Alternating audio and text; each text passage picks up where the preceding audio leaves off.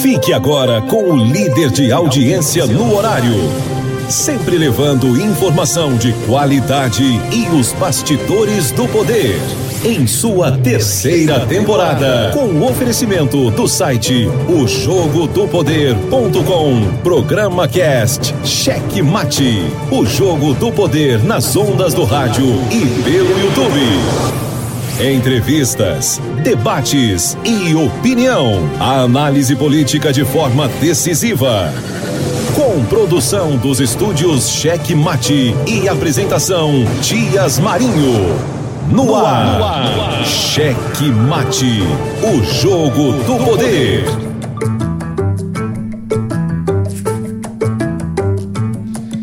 Estamos chegando com muito amor no coração, com Jesus na condução, sempre com verdade, honestidade, alteridade. Matias Marinho. Eu daqui, você daí, seu Cláudio. É Sexta-feira, né? Tá feliz. Hoje é aquele. Hoje é básico, sexta-feira. Dinheiro eu não tenho, não. Mas eu tenho um amigo que recebe hoje. Então eu tô bem. É, o negócio é liso, todo mundo liso. Sexta-feira, todo mundo liso. É isso aí. Ó, hoje, sexta-feira, hoje, 20, 20, né, rapaz? 20 de outubro. Eu, desde, desde quando passou o carnaval, eu disse, você lembra, né, seu? Ó, hoje Pedro de Almeida aqui, matando a saudade, né, senhor? Tô que nem o Neymar aqui. É. Tentando voltar ao Pa- ritmo. Passou o Natal, você lembra, né? O que, que eu falava? Sim. Passou, passou Tá o bem- carnaval. Pa- É, passou o carnaval. Passou o carnaval, chegou o Natal. É, e aí, tá chegando. Chegou tá chegando. mesmo. Tá, tá na hora. Agosto, em agosto, passava no holandês, já tinha loja.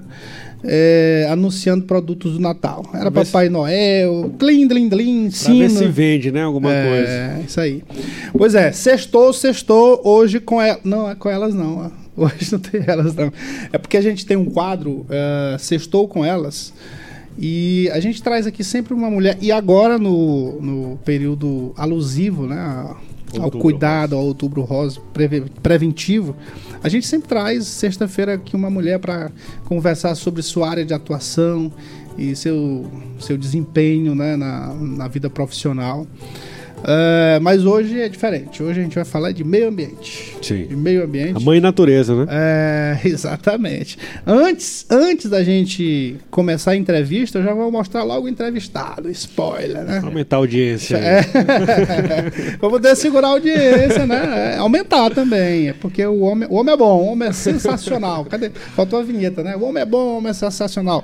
Meu querido Pedro Chagas, secretário estadual de Meio Ambiente. Tava com saudade de você, senhor. Tem o quê? Tem uns quatro anos, né? que Você deu entrevista pra mim. Ah, não foi isso. Bom Um dia, ano, um Pedro. ano, é, por aí.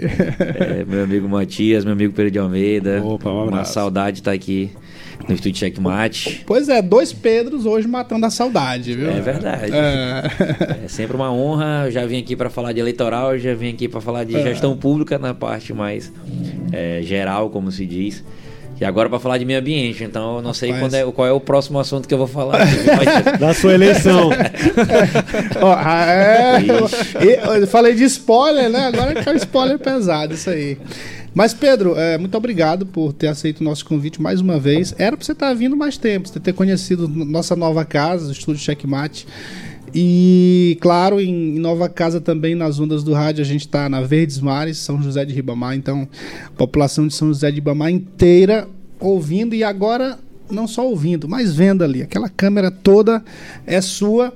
E assim, diferentemente daquele, daquelas outras vezes que você veio aqui, aqui não, lá na, na Mais FM à época, a gente fazia rádio, só rádio. Tinha uma filmagenzinha ali, mas era. Aqui não, aqui é o estilo podcast mesmo. Até a gente chama um negócio chamado programa cast. É um termo que eu inventei, que é o programa de rádio Com com a coisa do podcast. Mas tem muita gente usando isso, viu? Já, né? Já, é, exatamente. E aí fique à vontade pra gente conversar. Eu queria pedir só sua permissão para a gente eh, informar nossa audiência sobre um evento que aconteceu ontem é, em São José de Ribamar, aqui na nossa cidade. Presença do governador Carlos Brandão na inauguração da nova sede do Ministério Público em Ribamar. e também das, da nova sede também da, da delegacia. E aí, claro, nosso querido Tiago Prado, que você conhece, você já ouviu falar desse cidadão? pois é, Tiago Prado, nas horas de folga, ele, ele dá uma de radialista, né? Ele dá para radialista, né? Direto. Ah, é, pois é. Então, meu amigo Pedro. Ch- Oh, Pedro Chagas. Tiago Prado. É, Prado Carioca. Tiago Prado Carioca. Ele vai morrer agora. Procurado aí.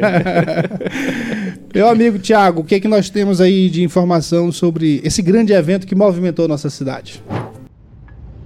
direto aqui da cidade de São José de Ribamar para o programa Checkmate, Rádio Verdes Mares, YouTube, todo, toda a Grande Ilha, todo o estado do Maranhão, todo o Brasil, todo mundo acompanhando nesse exato momento. Matias, aqui a entrega do novo prédio da Promotoria de São José de Ribamar, um grande avanço também para a cidade de São José de Ribamar, essa entrega agora. E nessa solenidade, o ex-prefeito de São José de Ribamar e atual secretário de Estado Luiz Fernando, representando o governador Carlos Brandão, ah, vai falar aqui aos ouvintes. E com certeza, né, Luiz Fernando, uma, uma grande alegria essa entrega, a qual foi na sua gestão fazer essa doação, ter essa visão de fazer essa parceria com um órgão como esse tão importante. é antes de tudo uma conquista da sociedade ribamarense.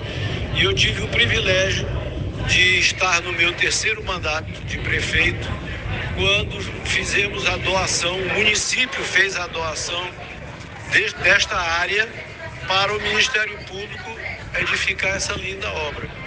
E por que, que eu digo que é uma grande conquista da sociedade? Porque aqui os promotores de justiça de São José de Ribamar, os servidores administrativos, que já se dedicam com tanto carinho, com tanta competência, com tanto cuidado aos interesses da sociedade ribamarense, aqui isso vai ser melhor, mais espaço, mais conforto, mais disposição e mais centralidade.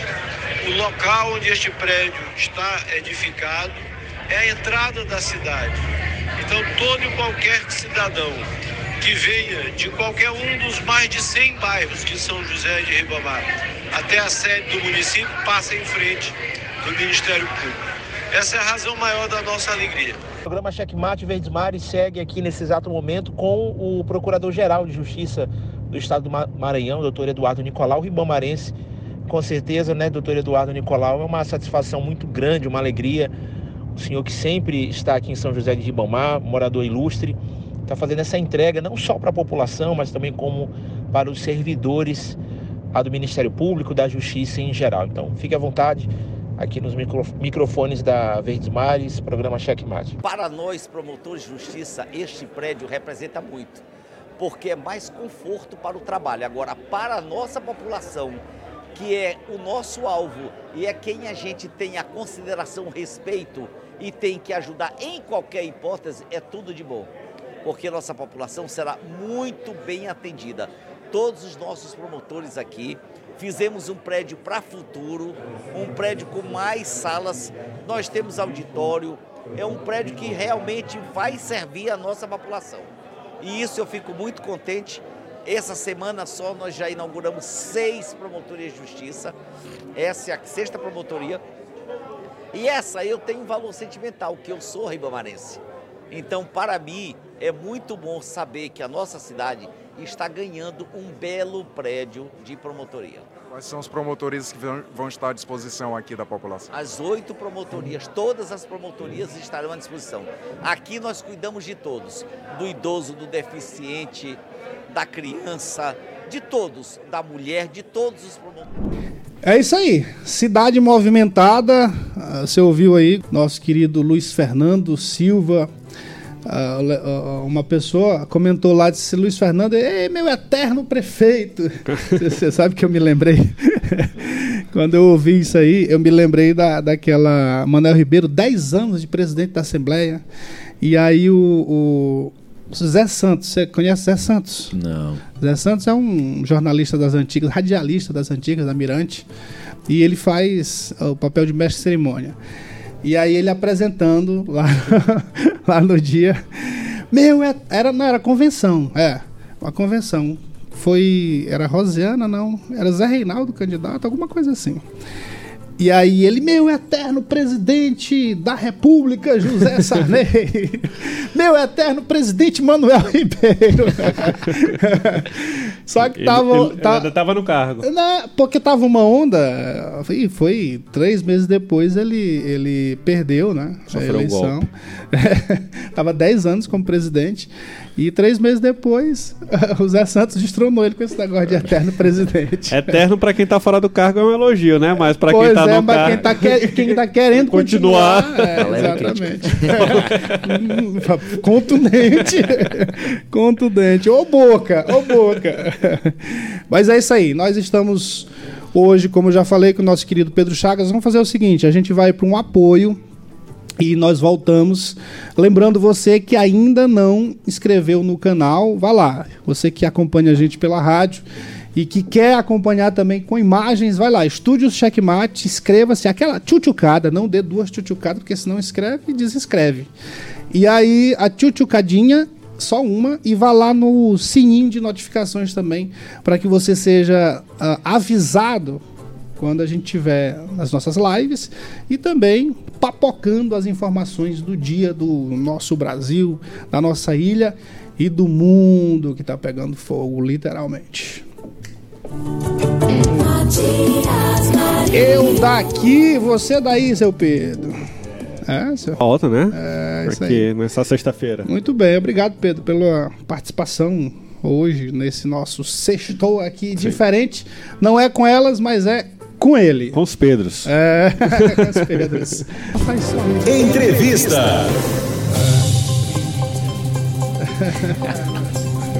Muito bem, conforme conversamos já na abertura, estamos aqui com os dois Pedros. Mas um Pedro é para perguntar, Volta pra responder. e outro é para responder.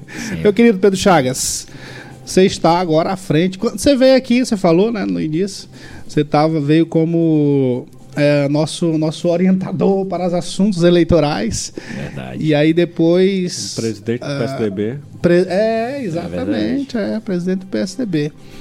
E depois foi como comandante da SEGEP. E algumas vezes por telefone também, né? Várias vezes. É. Perturbava seu Pedro. Vezes. Mas agora você está comandando uma pasta muito importante do governo. E, e é uma pasta. Eu estive agora né, na, na, naquele eclipse que teve, eu estive em, em João Pessoa e participando de uma. Fui para ver o eclipse também, porque lá era um dos locais privilegiados para ver o, o eclipse anular mesmo. E ah, mas no dia anterior passei o dia lá numas palestras com relação a- ao sol e claro tratando também do meio ambiente e a gente tá eu saí assustado né porque a gente ah, não trata o meio ambiente como deve principalmente principalmente nas conversas eh, o meio ambiente não é ah, não, não tem essa importância embora quando a gente e, e as- e quem está acompanhando a gente vai ver quando a gente conversar aqui com o Pedro da importância do meio ambiente em nossas vidas. Porque não é só a plantinha, não é só a plantinha, é o ar. E aliás tem uma polêmica relacionada a isso. Mas é o que me deixou assustado é porque a gente está vivendo numa era de extinção. O, a história do nosso planeta é marcada por sempre por extinção, extinção dos dinossauros, extinção de vidas, de formas de vida, né? E a gente chegou à forma como a gente está aqui, mas, mas foi um processo muito doloroso até. Até o oxigênio que a gente tem hoje aqui, é, em outro momento, ele não existia. Aí passou a exi- existir graças a isso, aí a gente está nessa forma que estamos hoje aqui. Mas a gente está vivendo um, um período de extinção que é um período tenebroso, porque se a gente olhar todos esses períodos, aí você vai olhar os períodos de extinção, do pe- período, primeiro período, segundo tal, você vai ver que é coisa de milhões de anos. O período que estamos vivendo é coisa de 100 mil anos. 100 mil anos. Isso aí é, isso aí é um segundo na história do universo, né? E, a- e assim, tá numa velocidade, tá numa velocidade tão grande que a gente, que a gente, eh, eh, quando a gente olha isso aqui, se assusta, se assusta. Eu vi agora, semana passada, uma notícia que lá na Antártida nasceu uma flor. Aí todo mundo comemorou. Isso é um absurdo, isso aí é, uma, é é um negócio pra gente se assustar. Como é que uma um flor tá nascendo desequilíbrio, ali? é. É um desequilíbrio, exatamente. Então, assim, eu tô errado nessa minha avaliação aí. Não, meu amigo Matias, primeiramente, é, quero reforçar a felicidade de estar aqui com vocês é, e ter um espaço tão importante como esse programa para a gente divulgar nossas ações, principalmente quando a gente fala de meio ambiente. O governador Carlos Brandão ele tem o meio ambiente como muito estratégico, de fato é uma secretaria muito estratégica no governo. É, todos os empreendimentos que querem se instalar no nosso estado têm necessariamente que passar pelo meio ambiente para que a gente valide a implantação desses, desses empreendimentos e que a gente também fique monitorando as atividades dele para que eles não degradem nosso bem maior, que é o nossos recursos naturais, principalmente o Maranhão, que é um estado que tem três biomas, um estado que está em diversos consórcios, um estado que tem. A gente tem regiões alagadas que se parecem com Pantanal, a gente tem é, regiões de dunas, então a gente tem floresta amazônica, a gente tem cerrado, a gente tem caatinga. Então é um estado muito rico. Quando a gente viaja no Maranhão, é, é- vai mudando, né? Perfeito. É e sem incrível. contar que a gente tem paisagem. 55% da água do Nordeste dentro do Maranhão. Ah. Então, nosso estado é muito rico, mas a gente tem que saber utilizar esses recursos naturais da forma correta para que eles não se esgotem. Então, isso é uma riqueza. Fico muito feliz da tua fala, porque vejo que vocês têm conhecimento da, da causa, meio ambiente, falar de meio ambiente, falar de conscientização. Então, a gente não pode tratar meio ambiente sem falar de conscientização e sem falar de saúde. É, e aí, quando eu falo de saúde, eu puxo logo o ramo da educação ambiental é, e da conscientização também. Então, educação ambiental é isso. É, antigamente, quando a gente era mais novo, a gente falava de educação ambiental, era ir pro, pro sinal e entregar panfleto Sim. com orientações. Panfleto é um E- resíduo já é um- que já ia virar um é, resíduo. E a gente tem que falar de políticas mais efetivas e que isso tenha reflexo econômico, porque não adianta a gente tentar conscientizar, porque é bonitinho, se a gente não criar um incentivo econômico para quem vai aprender ou quem, pra, quem vai ser conscientizado. Então, essa é uma missão que a gente tem lá na Secretaria de Meio Ambiente. E tudo isso que tu falou, Matias, é, mostra que a gente está passando por mudanças climáticas que está sendo muito acelerada principalmente por conta da queima dos combustíveis fósseis. Então, é, a gente não tem mais como fechar os olhos. Aquela historinha que a gente via antigamente de, é, de mudanças climáticas, da temperatura subindo.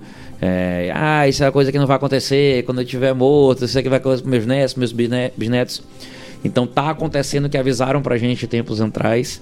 Então, a gente está vivendo isso. A gente está marcado pelo calor no norte. A gente viu os incêndios florestais na Europa. a- o excesso de chuvas no sul, Amazonas com rios secando. Então, na menor seca histórica que a gente já teve um rio, no Rio Negro, no Amazonas, o rio está 4 centímetros abaixo da menor seca histórica. E no Acre também. Então, graças a Deus, Isso- no Maranhão a gente não e- está passando Desculpa por. te interromper, Pedro, mas assim, e o que me assustou ainda mais, uma coisa que você está falando aí, a questão da, do aquecimento, que tem muita gente aí que, que é contrário a esses números. Ah, não, isso é alarmismo, não sei o quê. Aí no final da, de uma das palestras do Pirula, que é um, um biólogo, que foi que tratou exatamente dessa questão dos períodos, Aí ele trouxe no final o, o- essa galera toda. Não, mas é o sol, é porque ele está emitindo flares, não sei o que. Aí ele mostrou um gráfico lá, um quadro. Tem nada a ver com o coitado do sol. O sol vive sua- suas fases, eh, independente de qualquer coisa, da ação daqui do nosso, nosso planeta, do homem. Todo o problema do aquecimento está relacionado à ação do homem. né? Então é, é de preocupar, né? Tem até um filme, Matias.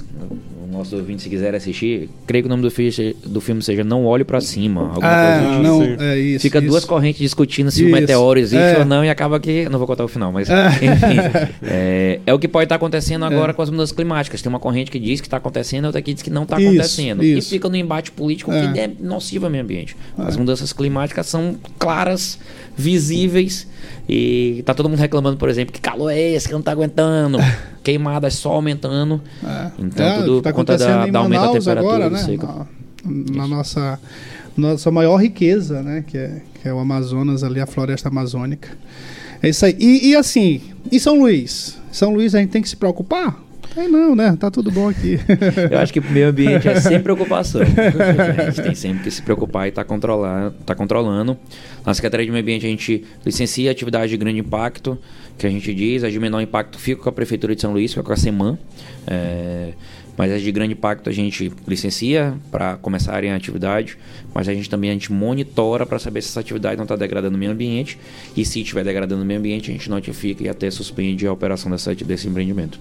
Nós tivemos é, em maio Foi, tu ainda participou com a gente, né, Sim, sim. Pedro? O, o doutor Guilherme Zagalo, que é um estudioso na área, e ele trouxe, assim, um- uns dados alarmantes. Eu me lembro, a gente conversou aqui antes, que eu, o Pedro estava assumindo, e aí eu liguei pro Pedro. Pedro, rapaz, eu entrevistei o doutor Zagalo, e ele me trouxe umas informações que eu fiquei preocupado. E eu acho que você tem que acompanhar isso aí. E sabe o que o Pedro fez? Ele me dá só um tempo que eu vou, vou estudar isso aí. E estudou e já já a gente vai ver que, que teve resultado. Mas antes dele, dele falar, vamos colocar um trechinho da, da fala do Zagalo, é, quando ele tratou exatamente dessa questão do, da poluição do nosso ar. Perfeito. Eu fiquei naquele dia abismado com. Você vai ver aí, ó. Nós temos seis aqui na estações públicas de monitoramento da qualidade do ar que apontaram em 2022, esses são relatórios produzidos pela Secretaria de Indústria e Comércio em conjunto com a Secretaria de Meio Ambiente, e nós tivemos 10.891 ultrapassagens dos padrões de qualidade. O que, que é emergência de qualidade do ar? A consequência em lugar que, que tem, vamos dizer assim, uma política ambiental forte é suspende as aulas, suspende jogos de futebol, partidas eh, esportivas em céu aberto, eh, reduz a produção industrial, porque chegou num nível tão, tão, tão ruim. Doutor, deixa eu interromper bem aqui, que eu tô preocupado com esse negócio aí. Quer dizer que você tá dizendo aqui quem tá morando em São Paulo?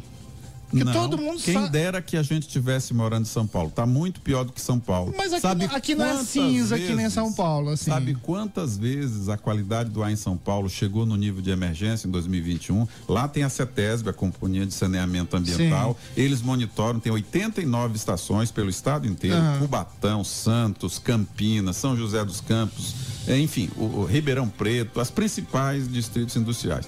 Sabe quantas vezes o nível de emergência foi alcançado em São Paulo em 2021? Não sei. Nenhuma. Nenhuma. Que nós tivemos aqui 589. Olha isso. E pior, não só teve, como nós não ficamos sabendo. Bom, foi isso aí que a gente conversou. Confirmou essas informações aí? É, meu amigo Matias, primeiro dizer que você emagreceu, viu? Ah.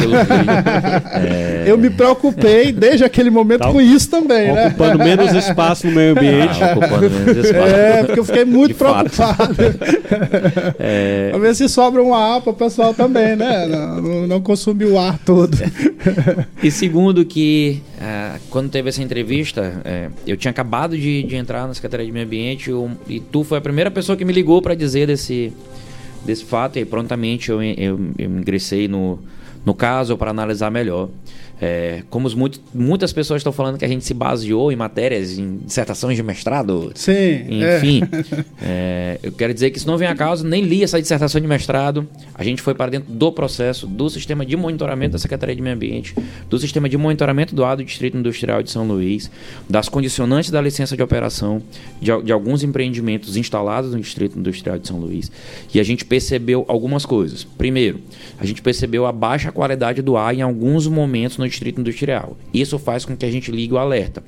É, não quer dizer necessariamente que a gente tenha que ordenar é, que parem as atividades imediatamente ou parem as atividades rotineiras daquela comunidade.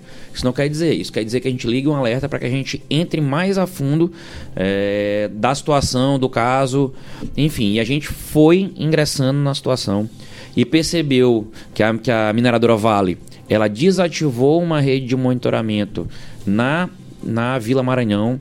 A Vale alega em algumas notas oficiais que foi depredada, mas a gente foi notificado pela Vale de que ela ia parar com o monitoramento. É, então não sei qual foi o motivo da, da, da parada desse monitoramento na Vila Maranhão, mas a Vale nos notificou que ia parar é, esse monitoramento. Então quando eu cheguei já tinha notificação na Secretaria de Meio Ambiente. E a gente notificou a Vale para, primeiro, que ela reative prontamente e imediatamente a estação de monitoramento do ar da Vila Maranhão. A gente não pode ter um bairro tão populoso como é a Vila Maranhão, aquela região tão populosa, e a gente não ter o monitoramento da qualidade do ar feito pela Vale naquela região. E segundo, a gente analisou todas as, as licenças, analisou como é que estava o ar daquela região. E a gente percebeu um, alguma certo tipo de contaminação. Por que, que eu não te atesto, Matias, agora de que a gente tem que parar a operação da Vale ou que a gente tem que fazer alguma licença? Porque a gente tem que dar o direito de contraditório da Vale. Sim. Então a gente notificou a Vale para no prazo de 15 dias. Primeiro, retornar imediatamente. Mas no prazo de 15 dias, inf- dar informações para já gente de como está o monitoramento dela. Já ainda retornou, não ainda retornou. É, o último prazo é hoje, inclusive, Sim. então pode ser que ao longo do dia chegue. É, e a gente vai analisar de acordo com o que a Vale é, informar e a gente vai bater com os nossos estudos. E aí a gente tem uma informação mais precisa de alguma medida a ser tomada. Não necessariamente a suspensão, não é o que a gente quer, mas se a gente perceber que tem problema de saúde pública envolvida no meio, a Vale vai ter que tomar as medidas necessárias, impostas pela Secretaria de Meio Ambiente, para que ela recupere a qualidade do ar da região, porque a gente não vai colocar aquelas pessoas É, em risco. gen- é, é uma empresa que tem que ter a responsabilidade, até porque a gente já tem, é, já tem exemplos desastrosos de desastres naturais relacionados à Vale, né, em Minas Gerais, né, Pedro? E isso mesmo, e assim, e é, isso é o mínimo né, que ela pode retribuir para a comunidade em que ela está inserida, ali na área Itaquibacanga principalmente, que é pelo menos cuidar da qualidade do ar da sua operação, né? Porque se a gente for ver aí o retorno que ela dá para essas comunidades é quase mínimo, né? Tem tem, pouca, tem poucas ações, mas muito marketing em cima. Mas se a É. gente for mensurar e comparar com o que é feito em outros, outros lugares em que a, a mineradora atua, aqui é ínfima a intervenção da, da, da Vale nessas regiões em que ela passa. É isso. É perfeito, assim, eu sempre. E a gente vai chegar a evoluir na Secretaria de Meio Ambiente, isso é uma ideia que eu tenho. E a gente vai botar isso em prática até o próximo ano. É, primeiro dizer que, é, na fala do Dr. Zagallo, uma pessoa de grande respeito, um grande advogado, em que inclusive me inspiro. É, não sei como eram gestões anteriores, não sei como é que era. Sei da minha pra frente, e da minha pra frente o governador Carlos Brandão me colocou lá para fazer o trabalho mais sério possível, inclusive para que a gente destrave os procedimentos que estavam na Secretaria de Meio Ambiente, para que a gente coloque ela para andar de uma forma mais célere e também para que o meio ambiente, por ser uma, uma secretaria estratégica, traga empreendimentos, não trave empreendimentos, mas desde que esses empreendimentos sigam a legislação. E é isso que a gente está exigindo que a Vale faça. O mínimo, como o Pedro falou, o mínimo que, que a Vale tem que fazer é cuidar e, e cumprir com a legislação. Então a gente tem uma resolução do Conselho Nacional de Meio Ambiente que dá alguns padrões da qualidade do ar e a gente quer, é, a gente tem o nosso monitoramento e a gente quer saber da Vale agora, de acordo com o monitoramento da Vale, se ela está cumprindo ou não, de acordo com ela, com os padrões mínimos exigidos. Esse é o mínimo que a Vale tem que É, fazer é, na região. E um mínimo, mas não dá para fazer só o mínimo, né? É, acho que Perfeito. O governo tem que ir para Claro, cima. E é pra- isso que eu, que que eu ia complementando agora, é, que a gente vai conseguir até o próximo ano. A gente num procedimento, é, o procedimento tem a licença prévia, a licença de instalação, depois a licença de operação e ele começa devidamente a operar. A gente quer chegar a conceder a licença que eu digo licença social. É um estágio a mais, onde ela não, a empresa não somente opera, ela opera de acordo com o que tem de comunidade tradicional, é, de acordo com a comunidade ao redor, onde ela incentiva a educação, apoia na saúde, apoia nas comunidades, nas atividades, atividades culturais. Então já estou desenhando e no próximo ano a gente vai estar implementando. E se Deus quiser, a gente vai ter um, grandes empreendimentos ou até pequenos mesmo. Com essa licença social, onde ela ajuda nosso estado e ajuda nossas comunidades também. Você falou aí de uma, de uma questão. É, primeiro é o seguinte, pelo, pelo que, pela atuação aí da, da Secretaria do Meio Ambiente, pela essa notificação da Vale, confirmou então o que o doutor Zagallo falou com relação à à emergência, né? Do- É, do- do o, doutor ar. o doutor fala de que a gente já passou entre ah, 589 vezes a situação de Sim. emergência. Isso se confirma. Só que a situação de emergência, de acordo com a, com a qualidade, se tem chuva, se não tem chuva, é, a emergência vai e volta. Mas se está chegando em níveis de emergência, já liga o nosso alerta. Já a gente tem tem, que que, saber o que alerta. está acontecendo, porque de fato não era para estar chegando no nível de emergência, É. está chegando. Aí, aí, assim, quando eu vejo a irresponsabilidade das pessoas com relação ao meio ambiente, é, foi uma coisa que você falou aí. Diz, ah, é porque ah, disseram que a gente olhou o mestrado de não sei quem, de, de uma aluna, não sei o quê. Vem cá, mas, mas isso não, não deve ser levado em conta, né? Porque a pessoa está estudando isso, né? Se chegou a isso aí, é, não, não foi empiricamente, né? Foi ali com base no estudo. Aí você não vai levar em consideração também. É, é demérito levar em consideração algum dado assim nesse sentido? Inclusive é uma fonte científica confiável. Não é? Não desmerecendo o, o, o, o trabalho do mestrado. Eu não, não cheguei a ter contato com esse trabalho. A gente pelo contrário, e se soma. Sim, Os claro. nossos levantamentos foram é, no mesmo sentido do trabalho, então validou o que foi feito O ponto de no trabalho. Inclusive, queria parabenizar né? quem fez. É, então, a academia ela vem justamente para reforçar nossos atos. E aí eu digo para todos, para reforçar a gestão pública e tudo mais. E aí eu digo para todas as pessoas que estão nos ouvindo, busquem fontes oficiais. E as fontes oficiais nesse caso é a Secretaria de Claro. Estado do Meio Ambiente, e Governo do Estado do Maranhão. E, e- e nessas fontes aí, você tem lá o, o- Como é o monitoramento que funciona? Como é que funciona o monitoramento da, dessa qualidade do ar? Na região do Distrito Industrial nós temos seis estações de monitoramento Nós do temos, Estado do acho que Maranhão. temos aí uma, uma imagem, o- a imagem do mapa, que mostra essas, essas estações aí, né? Tem que acionar aqui, Wesley. Cláudio, por favor. Aí, pronto, aí, ó. Você vai falando e já vai apontando aí. Perfeito. E frequentemente a gente está em, em conversas, com- principalmente com o doutor Fernando Barreto e o doutor Cláudio, que são os dois promotores responsáveis pela parte ambiental, de uma forma que a gente, inclusive, potencialize a qualidade dessas estações. Hoje o governo do estado do Maranhão entende que essas seis são suficientes, porque soma-se Aqui aparecem seis... quatro, né? Isso. Tá aparecendo. Deve ter tido alguma inconsistência no momento da retirada da imagem. Sim, sim. É das outras duas, questão, alguma questão de energia e tudo mais, da transmissão, mas são seis. É, o governo do estado entende que são, nessa, são suficientes as seis, porque a gente também tem o reflexo das empresas que monitoram. Então não são só seis, são diversas, porque tem a Alumar, tem, nós temos Vale que também Sim. nos, nos notificam, Ryzen que nos notificam que é, sobre seu monitoramento do ar. E a gente tem essa estratégia junto com o Ministério Público, e por isso que o Ministério Público faz audiências públicas, nos notifica, justamente para a gente estar monitorando sempre. E a gente vê aqui na estação 7 da Vila Maranhão que a qualidade do ar está péssima. Tá então, aqui, como tá. eu vou permitir que a mineradora Vale desative... Significa e- esse aqui, o poluente, no 3, O significa o, poluente quê? 3 é particulado aí nesse caso. Então Sim. pode ser partículas no momento do transporte da Vale que estejam subindo através do vento e prejudica a saúde da população. Então a gente não pode, quando Secretaria de Meio Ambiente, eh, permitir que a Vale não monitore a qualidade do ar na Vila Maranhão. Se a Vale disser pra gente que tá tudo ok, perfeito, maravilhoso, é o que a gente quer. Mas a gente não pode deixar que, que ela perca esse monitoramento só porque a gente tem um monitoramento lá. Ela tem que cumprir com a atividade dela de monitorar as, eh, os poluentes que são de sua responsabilidade. Nesse mapa aqui dá, dá pra gente ver. hum, Aí você vai me dizer, não sei se eu vou botar você em saia justa, mas de onde é que vem o vento? Porque aí dá pra ter alguma. Depende, uma ideia. muito, depende É? muito, depende muito. Porque assim, eu tô vendo aqui a estação de coqueiros. Tá boa, né? Ah, É, tá boa. De repente não é porque o vento tá- leva daqui pra Pode lá. ser isso que? Sim, mas por exemplo, na licença que a gente concede para a Vale, já tem o estudo das correntes. Então, se na licença a gente exigiu que a Vale monitorasse na Vila Maranhão, é porque lá tem influência dos poluentes advindos da Vale.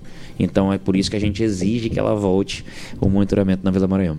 Então, a, a quantidade que hoje o- a área industrial tem desses monitoramentos é suficiente, né? É de acordo com a. Secretaria de Meio Ambiente, Porque eu, vi, porque eu vi uma crítica com relação a isso. Ah, o governo não avançou e aí tem poucas estações, essas coisas aí. No olhar técnico, essas seis para o de sal, para o Distrito Industrial, são suficientes. Essa é a posição que a gente defende, Secretaria de Meio Ambiente e Secretaria de Indústria e Comércio. Justamente porque soma com a das outras que a gente recebe com frequência, com a das empresas.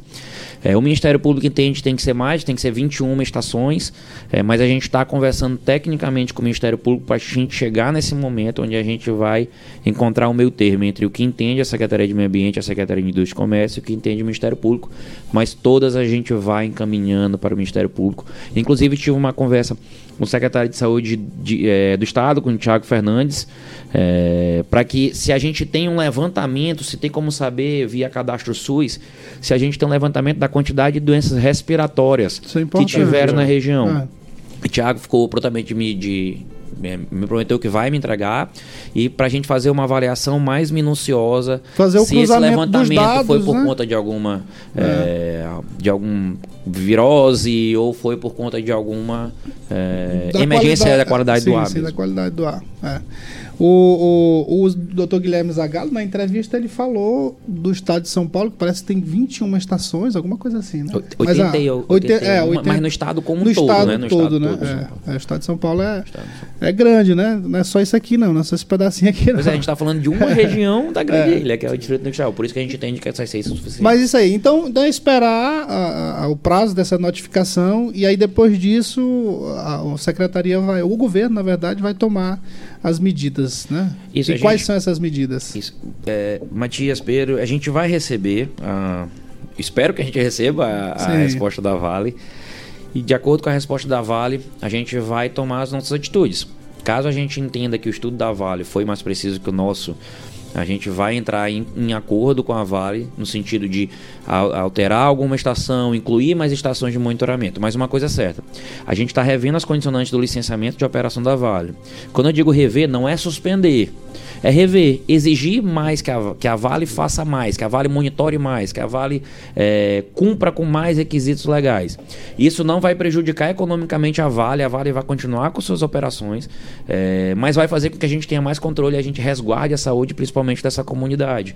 Então, assim, a gente não quer prejudicar economicamente a Vale, não é, mas a Vale tem que atender com o mínimo exigido Claro. pela legislação, isso é obrigação e a gente não vai disputar.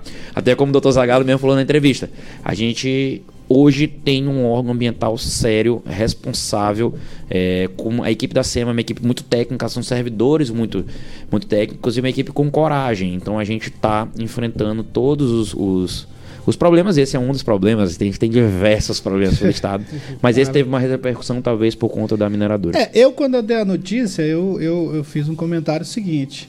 O, o, o Pedro Chagas ah, teve, teve coragem de enfrentar o problema, né? Porque é, é uma grande empresa, é uma multinacional.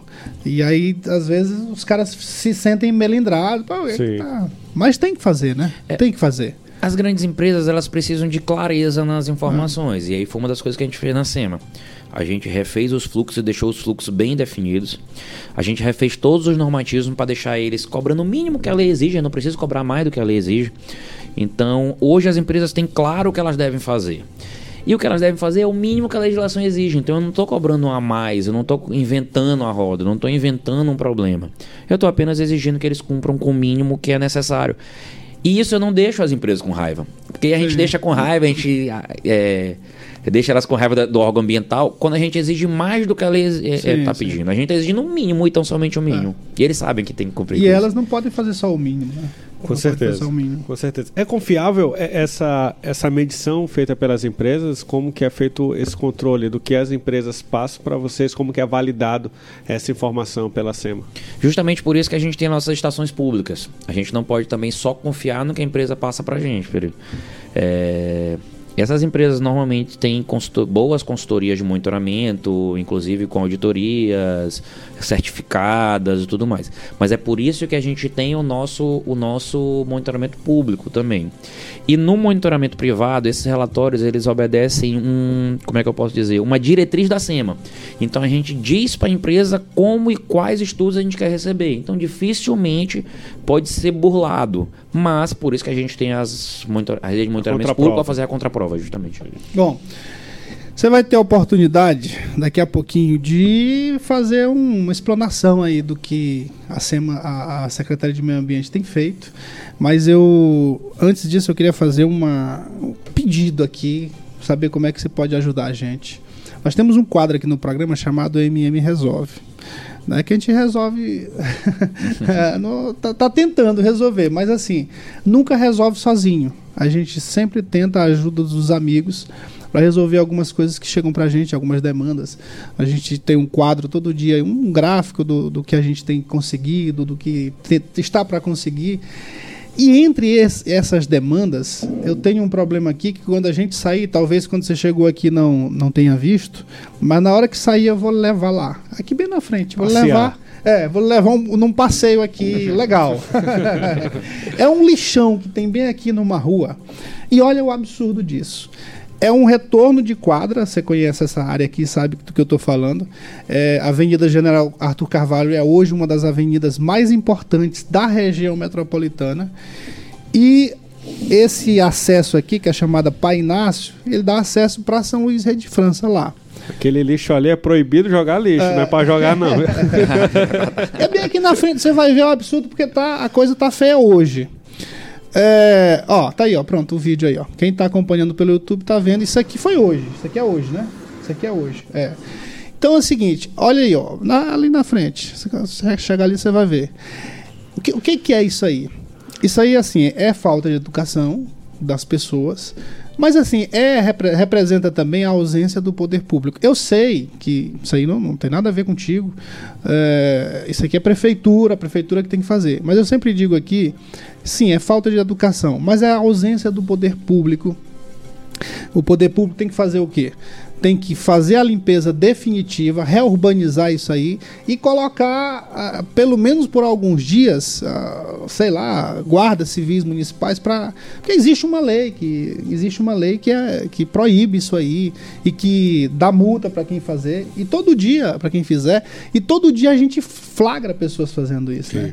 O senhor aqui do lado, ele, ele, olha, ó, ó, o flagrante aí, rapaz, a equipe tá boa aqui, né? Aí, senhor, fala aqui em cima do laço acontecendo, aí, ó, o senhor. É, e aí outro dia, não foi esse flagrante aí, foi um outro flagrante, ó, a empresa limpou, a prefeitura vem e limpa, mas não adianta tirar, porque já se consolidou como um lixão. É, tem, tem que fazer tudo isso aí. E o vizinho ligou pra polícia, né? A polícia, não, mas isso aqui você tem que ir numa delegacia. Eles, mas senhora, tá acontecendo algum crime? Tá acontecendo um crime. Você conhece? É, é, e a polícia disse, não, mas tá. Não, mas isso Flagrante, aí. É, né? é um flagrante, é um flagrante.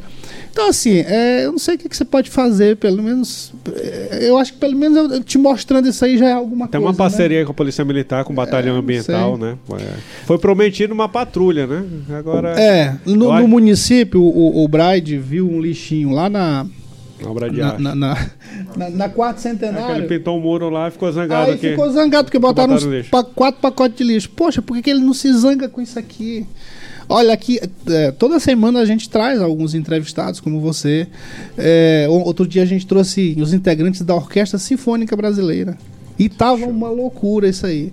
Ah, Matias, tu tá fazendo é porque tá na frente dos teus estúdios? É, tá aqui pertinho. É um exemplo, Ma- né? É, mas Um exemplo de- é, tem a gente, vários pontos, é, assim. pois a é, gente não ficar indignado do que tá É, do lado sim, da gente, é, né? Pelo amor de Deus. Então é isso aí. Teria alguma coisa assim que você possa fazer pela gente? Assim, eu posso filosofar, Matias? Pô, mas você pode ficar à vontade aqui. Tá bom que isso é questão do município, limpeza urbana é questão de competência municipal. É, como tu falaste, isso é questão de consciência, não tem o que fazer. É. Uma questão de educação ambiental e ter consciência mesmo, que não pode largar esse lixo naquele É. ponto. Tudo mais, mas a gente tem que se. Enquanto a gente não cria essa consciência, enquanto a gente é, não, não consegue fazer com que o poder público limpe ali com frequência, até porque seria humanamente possível se não tiver consciência, né? É, a gente tem que utilizar de umas estratégias. Então, a gente tem que fazer com que o ser humano tenha vergonha de jogar o lixo naquele ponto. Então, jogar o lixo naquele ponto não é só pintar o muro. A gente tem que urbanizar aquela parte. Isso. Quando você urbaniza aquela parte, você faz com que é, a pessoa tenha vergonha de jogar naquilo ali. E aí, quando eu disse filosofar, é porque tem uma teoria chamada teoria da broken window, que é da janela quebrada. Isso é do direito penal, tá? Ih, rapaz. que diz na criminologia que diz que quando uma janela está quebrada é, e ninguém conserta essa janela, você acha que você pode quebrar as outras. Sim, sim. E aí quando você vê, todo o prédio está com a janela quebrada. E aí se ele fala da criminalidade, quando você olha a criminalidade, você não reprime logo aí dos- dos e você ou você prédios, não né? coloca uma figura, uma viatura lá presente. Porque aqui é, enxerga como ausência do poder público É, nessa região. como ausência do Isso, poder isso. público e aí ah, já acha que aquilo ali é ponto mesmo, mas não vai ninguém fazer com você nada, joga logo aí que é mais fácil. É, então a gente tem que criar essa rotina. Então, quando você conserta a janela na teoria, aqui no Ah, caso você exatamente. urbaniza, você mostra a presença do poder público e faz com que o cidadão tenha vergonha de jogar o lixo aí. Só que, Pedro, vou ter que urbanizar todo ponto de lixo. Vai ficar uma, vai ficar muito caro para o poder público, mas tem que começar. Tem que começar a urbanizar. Tem que urbanizar. Se Não, e é um- urbanizar e aqui, é a um pessoa fica com trecho tão vergonha. curto, né? E é um entendeu? trecho tão curto tão aí. curto. É. O que a gente pode fazer? Eu posso não me comprometo com todos os lugares, porque não é competência da SEMA nesse ponto. Sim. Mas esse ponto no pedido de Vossa Excelência, eu vou é, é deslocar isso. uma equipe para a gente fazer essa limpeza. Mas assim, se a gente fizer essa limpeza e não tiver a consciência, provavelmente outra pessoa É. vai voltar. Então vamos tentar desenhar um projetinho de urbanização desse Pronto, trecho pra gente fazer agora junto. sim, é porque- Pra valer, pra fazer Que a jus do que eu tô falando aqui. né? É, é porque é isso que a gente tem feito aqui. É, a gente tem sido muito justo com a prefeitura, inclusive, porque eles realmente limpam de 15 em 15 dias, duas vezes por mês. É, só que assim, o problema é que já consolidou como um lixão. E aqui perto tem ponto de descarte. Não sei, não sei como que É. não consolida o ecoponto que tem em toda a cidade, Pois né? é, e aqui perto, não é É. tão distante. E você vai ver o, o lixo aí, é resto de material de construção. São coisas né? simbólicas, às vezes resolve É. que não precisa nem ter gasto. Eu vi uma cidade, estava até conversando na secretaria, teve uma cidade que tinha um ponto desse. Aí os moradores da região se juntaram e fizeram uma corrente de abraços, de, de mãos dadas, né? Sim, o sim, mano foi- e é, abraçaram o isso. local. Isso repercutiu, ficou simbólico, todo mundo. Nem, rapaz, foi o lugar que o pessoal É. abraçou. E, e não, não sei se jogaram outro lugar, mas assim, nesse local não jogou, entendeu? Então, assim, É. são coisas simbólicas, essas estratégicas que a gente tem que criar, porque não, não tem dinheiro pra tudo, então. Pronto, tá aí. Já, já alguma coisa, ó. É, é assim, é assim que o MM resolve funciona. É a gente cafucando os amigos e tentando resolver as coisas, né? As coisas que chegam aqui. Tem, tem um parceiro muito, muito bacana que tem. é, a gente tem sido ajudado muito por ele, que é o nosso amigo Tiago Fernandes aqui. Tem Perfeito, dado uma parceiro. ajuda. E ajuda fazendo um legal. grande trabalho na Secretaria de Saúde. É, tem uma, um um senhor aqui que estava esperando por uma consulta, uma consulta, uma cirurgia há três anos e não sabia por onde caminhar. E a gente daqui pro final do ano, com fé em Deus, vai conseguir. Sim. né? Fé em Já- Deus. os passos já foram dados. Perfeito. Mas é isso aí. Mas, comandante Pedro Chagas, e aí? Cê- a- além, além dessa cafucada aí na Vale, que tá certo, o que que você tem feito mais lá na Secretaria do Amazônia Meio Ambiente? Maranhense ainda tá queimando aqui no Maranhão? A gente conseguiu cair um pouco dos, dos índices. Normalmente o Maranhão ficava em segundo colocado, nós estamos em quarto no Brasil. Oh, Isso tem uma questão também natural, mas também uma questão de combate aos incêndios. A gente lançou a quarta fase do Maranhão Sem Queimadas, conseguimos mais do que 400% a mais da quantidade de municípios que a gente tinha, então a gente mais do que quadriplicou. A gente conseguiu doar mais de 2 mil equipamentos para as brigadas municipais e para o Corpo de Bombeiros, então a gente teve um grande trabalho, está tendo, na verdade, um grande trabalho no combate às queimadas.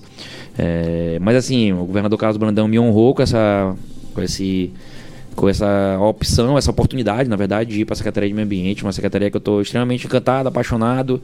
É uma secretaria que tem um tema muito importante e é uma secretaria é, bem jurídica, por sinal, inclusive também, é, por conta dos seus normativos e tudo mais. Até falei isso para o governador.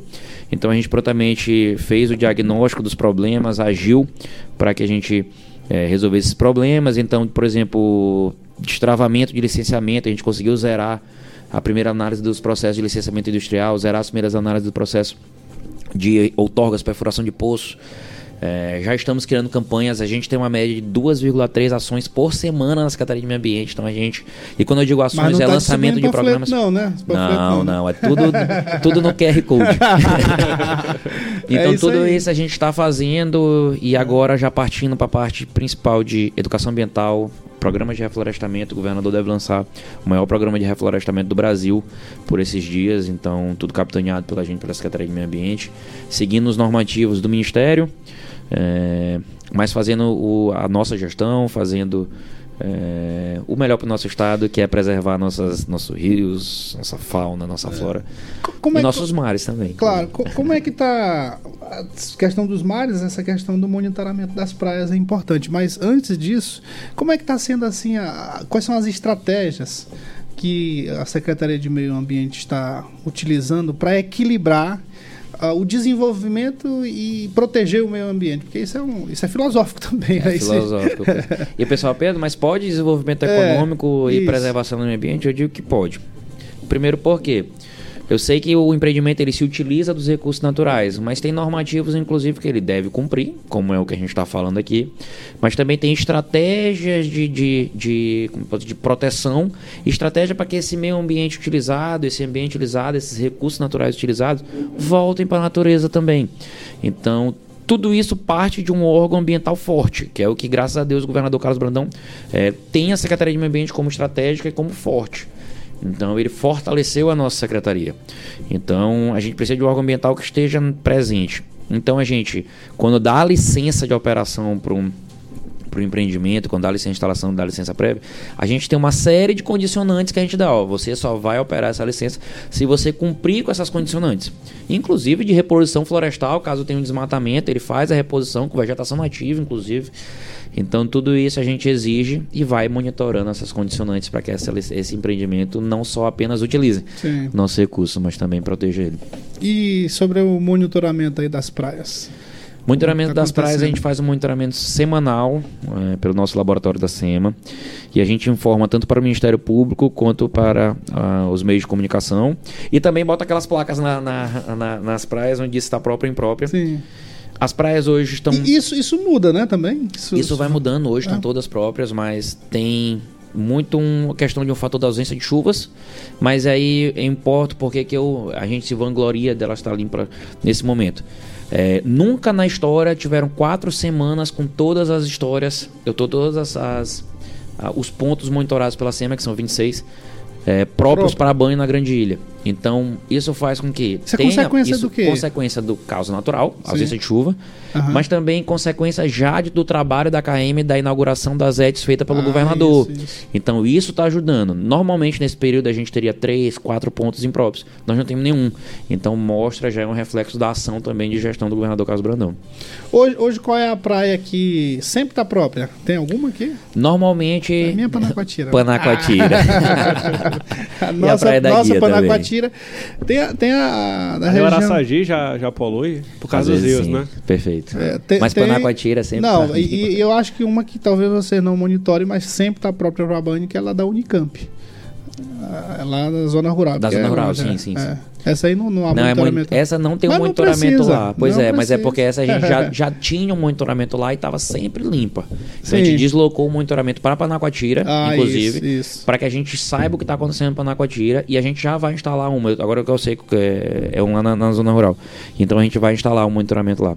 Aliás, é. O novo monitoramento, Pois né, é, que a gente aliás, é uma praia que eu super recomendo. É distante, é, mas é vale a pena, assim, você fazer um turismo aqui na ilha, incluir a praia da Unicamp. Tem boa viagem também. Sim, Boa Viagem, eu acho que ela tá no mesmo monitoramento que estava a, a Unicamp. Eu, creio Unicamp. que, eu creio que seja. É, é bem distante uma da outra, mas. Mas é porque os pontos de o- monitoramento os são- pontos, são- é, são é, grandes. É isso aí. Isso aí, seu Pedro. Ele, é, você estava falando de, de desenvolvimento e proteção do meio ambiente. Qual a posição da, da SEMA? Eu acho que mais pessoal seu quanto à exploração do petróleo na margem equatorial. Perfeito, é excelente pergunta, Pedro. É, Posição pessoal minha, eu sou totalmente a favor. Inclusive já teve sondagem na região de Barreirinhas e é atestado que tem Sim. petróleo e gás naquela região. Ah, e agora com esse negócio da guerra aí de Israel, isso aí vai. É, não explore não. É. tá bom. É, então, assim, a gente nem entende por que um esforço tão grande na, na margem equatorial ali no Amapá e também agora autorização no Rio Grande do Norte, sendo que a gente já teve estudos aqui que comprovam que na região é, de Barreirinhas, que não interfere o Parque Nacional dos Lençóis, é, de- é bom deixar claro, é, tem a presença de gás e petróleo ali naquela região. Inclusive, eu fui um dos secretários que assinou a carta em favor da Amapá, é, contra o- o- a negativa do Ibama. E também orienta, eu orientei o governador Carlos Brandão a assinar também. Então, o governador, junto com todos os governadores da Amazônia Legal, assinaram uma carta, sendo contrário ao parecer do Ibama, contrário, que foi contrário à exploração. O parecer do Ibama ele foi muito. Era um parecer prévio, era uma licença prévia, era uma licença para estudar se tem. Então o Ibama já fez um parecer como se já fosse ter exploração ali, como se já fosse ter um impacto e trouxe, é o que eu disse no começo, aspectos que a lei não exige. Então, isso deixa, isso trava, isso atrasa. Então, se o Ibama se, tivesse eh, se restringido tão somente ao que a lei diz, ele te- teria liberado. Então, não sei se tem influência política, não sei, não gosto de entrar nesses méritos, mas minha posição pessoal é que pode ter exploração sim. Muito bem. Conversamos aí com o nosso querido Pedro Chagas. Alguma coisa, Pedro, que tu queria acrescentar sobre eh, as políticas desenvolvidas pela SEMA? É, meu amigo Matias, meu amigo Pedrinho, é, eu queria primeiro parabenizar os servidores da Pedri, SEMA. Pedrinho não engordou. ó. Pedrinho não engordou Eu emagreci, mas ele não engordou. Eu queria primeiramente parabenizar os servidores da SEMA que fazem um grande trabalho, um trabalho técnico, é, um trabalho voltado mesmo à causa ambiental, um, um, trabalho voltado a liberar os empreendimentos desde que cumpram com a legislação ambiental. Isso a gente tem que, tem que louvar. Então a gente tem diversos projetos já é, encaixados para serem lançados, esperando só o time do governador, que é um time político, é, mas já todos no projeto. A gente tem projetos para apresentar em BNDES, projetos para apresentar para organismos internacionais, projetos para apresentar na COP que vai ter em Dubai. Nós temos projetos de reflorestamento, projetos de melhoria no nosso sistema de licenciamento ambiental. Então tudo que a gente fez nesses sete meses que eu estou lá foi ajeitar os normativos, ajeitar fluxo de procedimento, ver, diagnosticar os maiores problemas, os maiores gargalos e já agir imediatamente para que eles fossem corrigidos. Então, isso fez com que a gente pegasse programas como o Plano de Combate ao Desmatamento e Queimadas, que não era atualizado desde 2014. A gente já fizesse plano de trabalho e já vamos lançar agora é, em dezembro. Que a gente é, ampliasse o programa Maranhão Sem Queimadas, que a gente criasse junto com a GEM o programa Reciclaciou, que faz com que os é, catadores de resíduos estejam em todos os eventos do governo do estado do Maranhão, tiveram no São João é, também.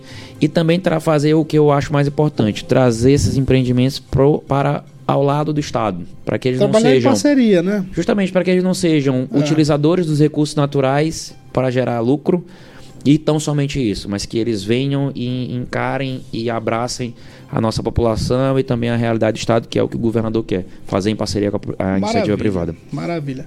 Agora, agora, Pedro, é, fechando já a nossa conversa aqui, não, não é uma entrevista, uma conversa, né? Essa é a ideia aqui do, do nosso programa Cast. Como é que você está equilibrando a tua vida aí? Porque você, eu, eu sempre disse, né? Um dos grandes advogados que o Maranhão tem, reconhecido. E tem, claro, continua atuando, não diretamente, mas através do seu escritório. Como é que você está equilibrando essas coisas, assim, é, essa atividade toda na Secretaria do Meio Ambiente e, e manter seu nome, o Pedro Chagas, o É. eu tô, cara. eu tô licenciado da advocacia, Sim. né? É, tive que sair da sociedade do meu escritório, Sim. né? Então a equipe tá tocando o, o escritório lá. é, inclusive nunca mais eu fui, mas eu é, tenho contato com eles. Então assim, porque Sim. nosso foco está sendo mesmo a Secretaria de Meio Ambiente. Entendi. É uma secretaria com grandes demandas assim, tu tá é de manhã, tarde só no noite. serviço público mesmo, né? Só no serviço público mesmo. é, e fazendo o melhor, assim. Abraçando o governador Carlos Brandão, que é um meu líder político, é o meu líder. É, não faço não, nada sem consultá-lo. Pela admiração, pelo respeito, pela gratidão e por todo esse tempo que eu tô junto com ele. Eu tô com ele há oito anos, então já tem bastante tempo, então sei o que ele quer, sei o que ele gosta, sei como ele gosta que a gente cumpra nossas funções e o que ele, a palavra que ele mais fala é honestidade e seriedade, é o que a gente está fazendo na Secretaria de Meio Ambiente e praticamente não tendo vida pessoal, ah, é, tendo mesmo é focado no trabalho. É, rapaz, é isso tem que ser, né? Agora, no início, ainda na, na apresentação aqui da entrevista, o, o outro Pedro, o Pedrinho, falou uma coisa aí. Rapaz, quem sabe, político, candidato. É o próximo, o próximo tema da entrevista, né? Já É. veio É é, isso aí, especialista isso. eleitoral, dirigente partidário, secretário, na Secretário primeira da- pasta, é. secretário na segunda, a próxima é candidato É, a deputado federal. A, a nossa próxima pauta vai ser isso aí? Não, não- não deve ser. Mas vai, vai ser daqui. Próximo tema, próximo É. segmento. Um dos próximos temas. Não precisa ser logo, aí- porque você não pode demorar aqui E aí eu, voltar. eu repito as duas coisas que eu falei anteriormente. Primeiro, focado na Secretaria de Meio Ambiente, no rapaz, trabalho é, do dia a político Acho que dia. tem que é, perguntar pra Brandão. É político. E aí a segunda Não, coisa. essa é política- é a resposta do político é essa aí, ó. Siga o meu líder. E a segunda coisa, eu sigo o meu líder, o que o meu líder disser, a gente está à disposição para cumprir com a missão. É isso aí. Valeu, Pedrão, muito obrigado. Não demora, cara, não demora a voltar. Né, Eu que agradeço, agradeço Matias, agradeço Pedro, vocês são grandes parceiros. Assim, eu fico muito feliz que vocês enaltecem o meu trabalho, É, mas a gente tem feito um trabalho de seriedade, assim, estou muito feliz com os resultados que a gente já teve. O governador está muito feliz com os resultados que a gente já teve, e elogiou a gente segunda-feira em uma reunião com o Conselho Empresariado do Maranhão, me elogia pessoalmente, elogia a equipe da SEMA, e eu vou ficar mandando para vocês nossos projetos, Pronto, nossos trabalhos, até porque vocês dois são meus orientadores de comunicação e também ah, Nem junto ta- com a nem- nem tanto, nosso serviço de mestre, nem comunicação. tanto, mestre, nem tanto, mestre. Valeu, Pedrão, valeu, Pedro. Um abraço. Valeu, Ó, bom dia, boa sorte, até segunda-feira. Acabamos de apresentar Cheque Mate, o jogo do poder nas ondas da Mais FM, com o jornalista Matias Marinho.